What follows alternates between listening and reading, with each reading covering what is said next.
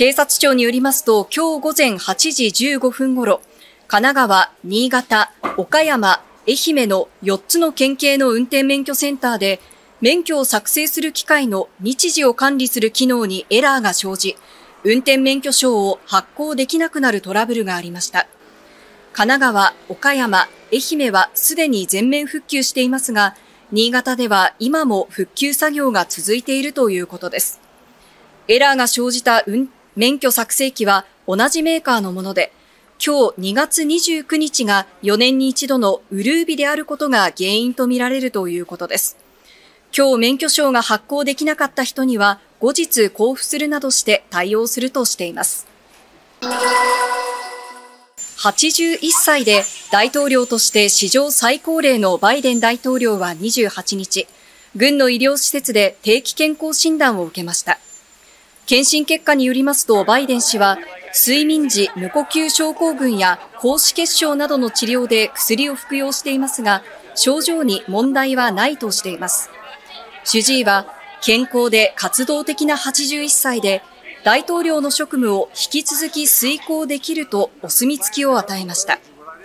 11月の大統領選で再選すれば、2期目の終わりを86歳で迎えるバイデン氏ですが、司法省の特別検察官が記憶力の衰えを指摘するなど、高齢への懸念が高まっています。ホワイトハウスの報道官は会見で、バイデン氏が認知症の検査を受けなかったことについて、医師が必要ないと判断したと説明しました。法人税法違反の疑いで特捜部に逮捕されたのは、東京渋谷区の不動産会社ベネフィットの社長、染谷公平容疑者です。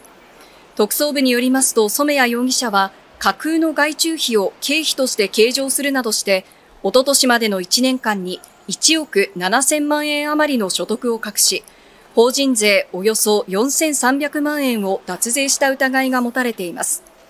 関係者によりますと、ベネフィットは神奈川県内などの土地の売買で売り上げを伸ばしていたということで、脱税で得た金は染谷容疑者個人の借入金の返済などに充てていたということです。染谷容疑者は逮捕前の任意の事情聴取に対して脱税したことを否定していたとみられます。透明なディスプレイに向けて話をすると、指定した言語に翻訳され、相手に対して文章で表示されます。英語や中国語など12の言語に対応していて、都は外国人観光客や聴覚障害のある方への対応に生かそうとしています。来年開催予定のデフリンピックなどを見据えたもので、今日から都営大江戸線都庁前駅に全国の地下鉄では初めて試験的に導入されました。都は利用状況を踏まえた上で導入する駅の拡大を検討するとしています。岸田総理に対し立憲民主党は野田元総理が質問に立ちます。ある立憲幹部は、これまでと同じ答弁を許さないと厳しく追及していく考えを示しています。新たな事実や新たなあ理由、内容、この中身をきちっと話すか否かというのが、えー、首相のですね、えー、今日の正念場、あこれをインチキなのかあ、一定のですね、誠実に説明するのかの分岐点になるというふうに思います。衆議院の政治倫理審査会は午後2時から開かれます。開かれるのは15年ぶりで、現職の総理大臣が出席するのは初となります。今日は岸田総理と二階派事務総長の武田元総理大総務大臣が出席し、明日安倍派の事務総長だった塩谷氏ら4人が出席します。野田元総理が質問に立つことについて、ある立憲幹部は、岸田総理のリーダーシップ不足が大きく露呈している、総理としての資質を問う絶好の機会になると起用の狙いを話しています。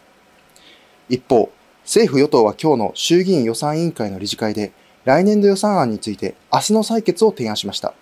これに対して野党側は、政倫審と予算委員会を同時並行で行うのは十分な審議ができないと強く反発していて、与野党の協議が続くこととなります。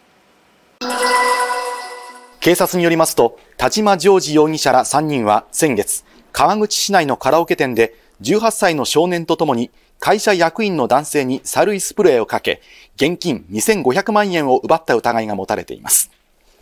男性は知人に金を貸すためカラオケ店を訪れ、知人から田島容疑者らに金を渡すよう言われたため渡そうとしたところ、突然スプレーをかけられたということです。田島容疑者らは互いに面識はなく、警察は指示役などがいるとみて調べています。警視庁によりますと、藤原隼容疑者は去年、東京品川区で無免許で乗用車を運転し、トラックに衝突して運転手の男性に怪我をさせた上、そのまま逃走した疑いなどが持たれています。事故後、藤原容疑者は知人の男に身代わりになってもらうため、警視庁に出頭するよう依頼し、この男がさらに別の知人の男に頼み出頭させたということです。